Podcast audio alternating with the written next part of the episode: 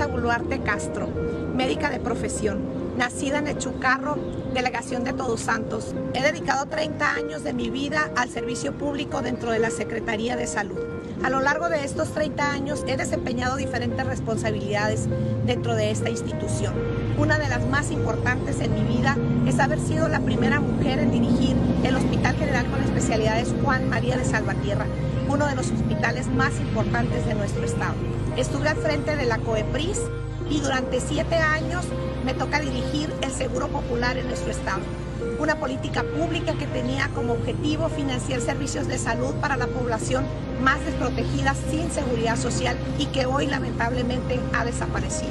Y el reto más reciente fue la coordinación de la estrategia para la contención de COVID en Baja California Sur. Hoy, la alianza contigo me da la oportunidad de ser candidata a diputada por el cuarto distrito electoral cinco partidos políticos que han coincidido y apostado por dar privilegio al diálogo, que impulsan hoy a hombres y mujeres con vocación de servicio. Quiero servirte a ti, ser tu voz en el Congreso de la entidad, dignificar el quehacer legislativo, trabajar con reformas, leyes y gestiones que permitan seguir mejorando las condiciones de vida de nuestra población. Seré tu voz para gestionar y fortalecer los temas de salud Necesitamos de más y mejor infraestructura, abastecer con medicamentos las instituciones y que las condiciones de trabajo del sector sean mejores. Seré gestora de las causas que preocupan hoy a las mujeres, a los jóvenes, a los adultos mayores, a productores, a los comerciantes.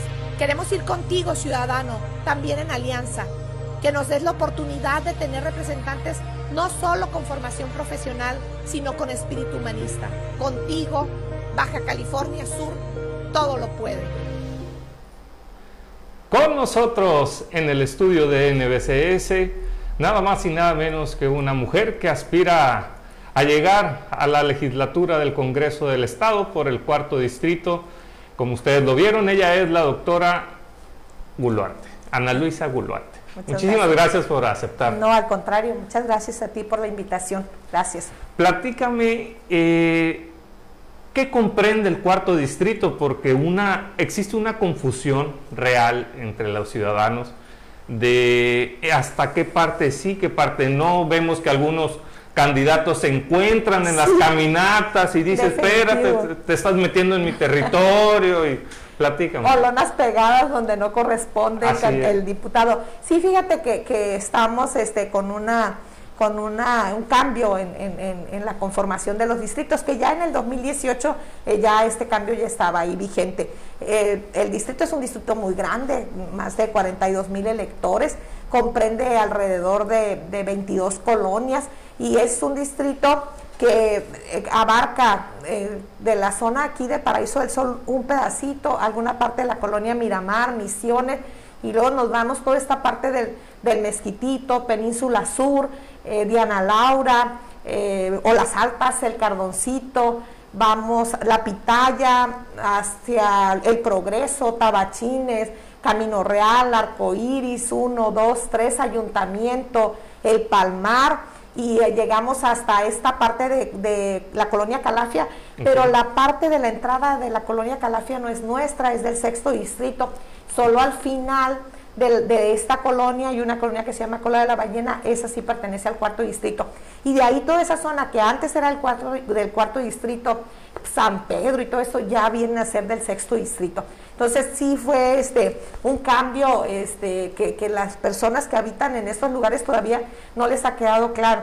Antes, eh, no sé si recuerdas, pero el Fobiste, toda esa parte de la colonia Indeco eran parte del cuarto distrito, ahora ya no son. Hasta San Pedro platicamos que de la Colosio casi hasta San Pedro. Hasta San Pedro llegaba el distrito. Desde el, desde el 2018 ya no está así la conformación del distrito ya tiene otras colonias y muchas otras. Como era un distrito que estaba creciendo mucho, era en proporción el distrito más grande que tenía La Paz, entonces fue necesario hacer algunas adecuaciones precisamente para que quedaran más o menos en proporción el número de votantes en los distritos. Yo creo que hasta podía llegar a una alcaldía sin problema el candidato del cuarto distrito por el número de, electores. Tiene muchísimos electores, es una, es una zona que, está, que crece mucho de nuestra ciudad hacia esa parte. Doctora, platíqueme, eh, he visto que eh, una de sus propuestas eh, mencionaba que era un médico en, cada casa. casa no en cada casa, pero creo que podemos, este, pues mi experiencia ha sido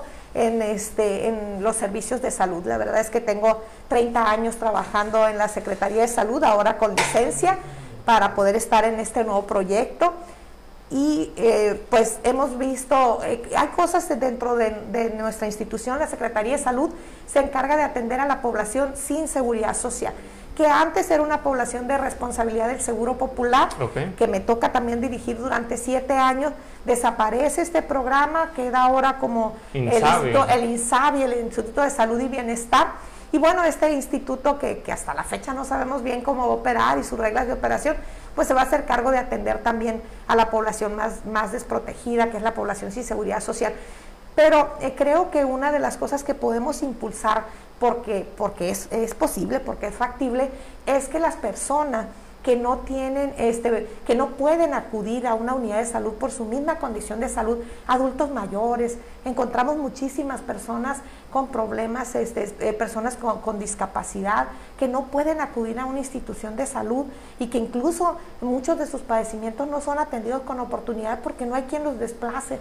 Entonces pretendemos desde, desde el Congreso impulsar este programa. Por supuesto que es importante que la ciudadanía nos dé su confianza a, los candidatos de, la Alianza Unidos Contigo. Y esto es pues que, podamos estar desde la gobernatura que encabeza nuestro amigo Francisco Pancho Pelayo, la presidencia municipal con Ricardo Barroso, las diputaciones federales, porque esto nos permite hacer este gran equipo y con los compañeros que van a, esta, a las diferentes diputaciones en todo el estado nos permite conformar este equipo para impulsar estas políticas públicas que pueden ayudar a atender a esta población. Es, es, necesario, hay incluso eh, dentro de las propuestas también está el fortalecimiento de la atención primaria es fundamental. Tenemos que, si bien es cierto que nuestro país ha tenido políticas, ha, generado programas de atención primaria que en el papel son muy bien, están bien hechos, están bien escritas, con experiencias de muchos otros países, la realidad es que no hemos logrado aterrizar una verdadera, un verdadero programa de atención primaria que nos permita hacer prevención, educación para la salud y que tengamos en, un futuro generaciones más sanas. Ahorita tenemos grandes problemas de, enfermedades crónico-degenerativas. ¿no? Entonces, ¿qué hacer? ¿Cómo, ¿Cómo construir un sistema de salud en nuestro estado que nos permita generar ya esta cultura de prevención, que, la gente la, la tenga como suya, que la interiorice para que la pueda transmitir de generación en generación y vayamos teniendo este, generaciones más sanas, pero además cómo atender estos que ya están enfermos, ¿no? Los pacientes que tienen enfermedades crónicas degenerativas que generan altos costos de atención en, las, en los hospitales porque son complicaciones, pacientes diabéticos con complicaciones, hipertensos con complicaciones, infarto, que son, generan a costos muy altos en las unidades de salud y que bueno, este, tenemos que empezar eh, a construir pues este nuestro estado es, estilos de vida más saludables. Ok, y todo esto se puede legislar.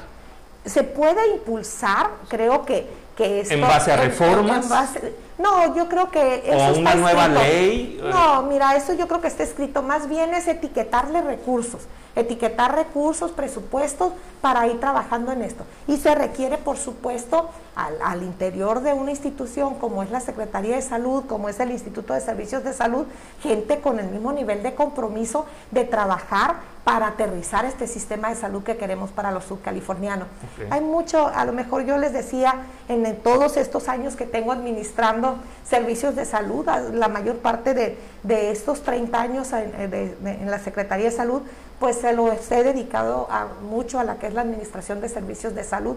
Y, muchos compañeros este, creo que no me dejarán mentir donde les he dicho que el problema de nuestra institución, si bien es cierto que en la salud se necesita mucho dinero, también es cierto que necesitamos hacer mayor planeación, de hacer una priorización Por ejemplo, el mejor COVID, uso de los ¿cómo nos agarró? No, el COVID nos viene a, a, trastornar todo lo que pudiéramos haber avanzado. COVID este, ha sido pues no solamente para los servicios de salud, también para, para todos los otros sectores con afectaciones económicas muy importantes.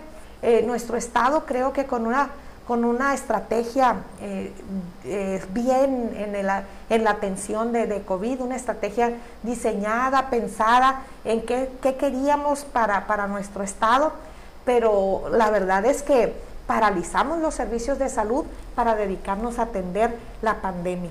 Y ahora lo que viene pues es cómo vamos a hacer para ir recuperando los servicios que hemos dejado de dar y que este, porque la vacunación está avanzando muy lentamente, desafortunadamente para todos nosotros, pero finalmente está teniendo un avance. Entonces, tenemos que ver cómo vamos con esta nueva normalidad. Vamos a empezar a atender lo que hemos dejado de atender hernias, vesículas que ahí están, pacientes que, que, no bajan a los hospitales, los hipertensos, los pacientes diabéticos, que no acuden a los hospitales porque tienen miedo a contraer un padecimiento. Y bueno, han ido a buscar sus medicamentos por otro lado. Y va a llegar el momento en que tengamos que empezar a atender estos padecimientos nuevamente, pero que empecemos, que además sigamos atendiendo esta pandemia, porque esto va para largo. Esta, esta afección eh, tan importante que por la enfermedad por coronavirus no se va a terminar. Y ahí viene la importancia de que llegue alguien que permita reformar este, o implementar leyes o reglamentos. Creo que, es impulsar a través de, algunos recursos, pero, pero que estén eh, con, priorizados. ¿No? que se, se, prioricen el asunto del abasto de los medicamentos, por ejemplo. Tenemos un gran problema en nuestro estado y no es privativo del estado, tenemos que decirlo. Eh, el año pasado, eh, pues con tristeza vemos que, que, no se cubrió el abasto que había comprometido la federación. ¿Qué, qué ha pasado, este, Luis? Mira, eh, nosotros en nuestro estado se tomó la decisión de adherirse, de adherirse a estos famosos este, acuerdos, no sé si recuerdas, empezando el año 2020, pues estados que dijeron, no, yo no voy con la federación, yo me hago... Baja California Sur, yo he dicho ya en otros medios, toma la decisión de adherirse porque por el asunto del abasto de medicamentos. Hemos visto en estos años de experiencia que a Baja California Sur le cuesta muy caro adquirir medicamentos como entidad sola, como Secretaría de Salud, porque los costos se elevan y el traslado, traer medicamentos a nuestro estado es muy caro. Entonces, difícilmente nos podíamos ajustar a precios de referencia. Entonces, los precios de referencia los marca la federación y esto es que si un paracetamol cuesta 50 centavos en una compra consolidada, el Estado no lo puede comprar ni en 60 ni en 70. O sea, tienen que ser esos 50 centavos. Pero estamos hablando de una compra centralizada donde todos los, todas las instituciones compran. Entonces era difícil que Baja California Sur pudiera tener acceso a esos precios sin participar en estas compras consolidadas. Entonces por eso se toma la decisión de adherirse. Pero vemos que en el 2020 eh, no llegó con el abasto con oportunidad y entonces, pues afortunadamente, este, eh, muchas de las cosas que estábamos haciendo se dejaron de hacer, ¿verdad?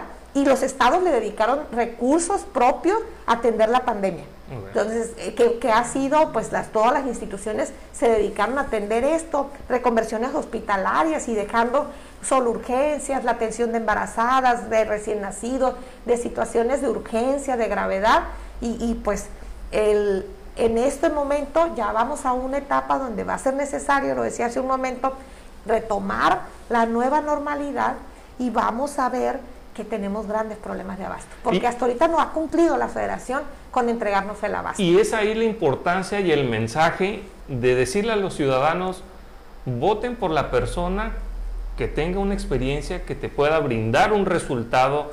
Vemos en, su caso, eh, en, materia de salud, eh, al principio de pandemia veíamos cómo muchos batallábamos con el uso del cubrebocas y no había algo que te obligara, porque a veces como ciudadanos queremos una infracción para poderlo entender. No es siempre, pero hay pero casos. la mayoría, sí. Entonces, el mensaje de la importancia de votar por gente con preparación. Así es, creo que eso es importante, revisar los perfiles que han hecho, cómo, cómo se, han conducido. Creo que, que, que los candidatos de la Alianza Unidos Contigo, pues hay gente con un gran compromiso, con muchos deseos de servir, que ha demostrado que en el servicio público ha dado resultados. Creo que esto es muy importante. Creo que es muy importante que, veamos este tipo de cosas y sobre todo que creo que no somos gente improvisada, si bien es cierto, esta es mi primera participación en, un espacio de elección popular, pero también sé que cuando acepté ir a esta contienda, acepté una gran responsabilidad. Eso me queda muy claro, que, tengo una gran responsabilidad y que si los votos, el de los ciudadanos nos favorece y llegamos a ocupar este espacio dentro, dentro del Congreso del Estado, pues la responsabilidad ahí está y se entiende que es una responsabilidad enorme, ¿no? Este, pues eh, son muchos años de experiencia ahora en, otra, en, otro proyecto, pero la responsabilidad creo que, que la tengo y la asumo de esta manera porque pues un profundo amor a mi tierra, quiero que Baja California Sur le vaya bien, le siga yendo bien que siga siendo el mejor lugar para vivir. Y eso lo tenemos que construir las personas que tenemos la responsabilidad de hacer que esto, que la gente viva mejor, que se generen oportunidades, que se generen empleos, que, que veamos cómo nuestro Estado sigue avanzando. No es un asunto nada más de los programas sociales. Los programas sociales, por supuesto que tienen que existir. Los programas sociales tienen que ir hacia la población más vulnerable. Pero la realidad es que tenemos que generar fuentes de empleo porque ese es el verdadero crecimiento de la población. Ahí está donde mejoran sus condiciones de vida generando empleo. Y sobre eso tenemos que trabajar todos los que en algún momento la ciudadanía nos dé es la confianza de, desarrollar o desempeñar un espacio tan importante como son estos. Finalmente, ya para, para cerrar, ¿se comprometería la doctora Guluarte a regresar a, su distrito una vez que gane? No una, ni dos, ni tres veces. ¿Va a volver porque por convicción o por obligación? Fíjate que es este que digamos que el asunto del, del, diputado, y lo dice muchísimo todo el mundo, ¿no? Es que su función es legislar, hacer leyes, eh, fiscalizar la cuenta pública. Me mm, queda muy claro cuáles son las funciones de los, de los diputados. Lo tengo mm, eh, presente y así es como debe ser y ese trabajo se tiene que realizar y con muchísima responsabilidad. Pero también tiene uno que regresar hacia, los, hacia las personas que te dieron la confianza, sobre todo porque tienes que ser la voz de ellos en el Congreso. Lo tienes que hacer, hacer y lo hago, por supuesto, por convicción y porque entiendo que esa es parte también de mi responsabilidad porque es lo que se quejan las personas. Mira, ni siquiera es este, ni siquiera es que te quiera ver todos los días, sino que veas que estás empujando lo que ellos en su momento te dijeron que era, que era, una problemática. Y son problemas que afectan a la, a la, población, a la colectividad, y que tienes que trabajar para que eso vayas empujando para resolverlo. Tienes que ser la voz que diga, esta calle comprometimos que se iba a pavimentar, ¿cómo está? ¿Dónde, ¿De dónde van a salir los recursos? ¿Dónde va a estar la responsabilidad para que se haga?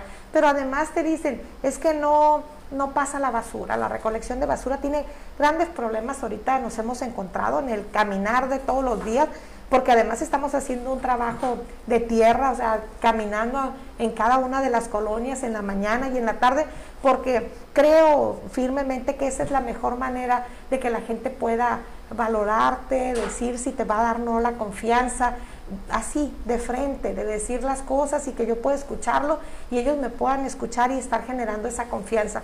Y hemos caminado ya, ah, empezando la tercera semana de la campaña, en varias colonias del distrito. Y, lo que te dicen con frecuencia, la problemática que te expone, tiene que ver con, con los ayuntamientos, tiene que ver con el ayuntamiento y que va con, las, con los servicios públicos. Es lo que, es lo que está escrito por ley que deben de hacer los ayuntamientos y no es otra cosa más que el agua potable, la recolección de basura, el alumbrado público, la seguridad. Esas son las quejas de los ciudadanos y son cosas que teníamos que haber transitado ya a irlas resolviendo. No puede ser que en una administración se vean mejoras en los servicios públicos y en la siguiente se caigan. Eso no debe estar sucediendo en nuestro estado tiene que, tiene que hacerse un trabajo serio, responsable, tiene que ver con mantenimiento, con la priorización de los recursos, hacia dónde los van a mandar. No hay que andar inventando cosas. Lo que debe de hacer los ayuntamientos ahí está bien escrito y están bien definidas sus funciones. ¿Cuál será la responsabilidad de la doctora Buluarte? Empujar que estas cosas se hagan. Lo tenemos que hacer. Alzar la voz. Alzar la voz y ser la voz de mis representados en el Congreso. Yo le agradezco muchísimo estos minutos, espero volverla a ver. Hoy platicamos, abundamos mucho al tema de salud, sin embargo hay temas de seguridad que en los que también puede participar y esperemos tenerla eh, en una tercer, en una segunda, tercera vuelta, las que sean necesarias. Cuando, me inviten aquí voy a estar y para hablar de otros temas, porque además de propuestas en salud, que si bien es cierto, es, es pues es mi experiencia, pero creo que, hay muchas otras cosas que hacer, traemos propuestas en otros rubros y, y sí es importante que los ciudadanos las, las vayan conociendo para que nos puedan brindar esa confianza este 6 de junio. Pues ella fue la doctora Ana Luisa Guluarte, candidata por el cuarto distrito de la Alianza Unidos Contigo, así es que ya saben, eh, una buena opción, una profesionista en el Congreso. Les agradecemos el favor de su atención, gracias.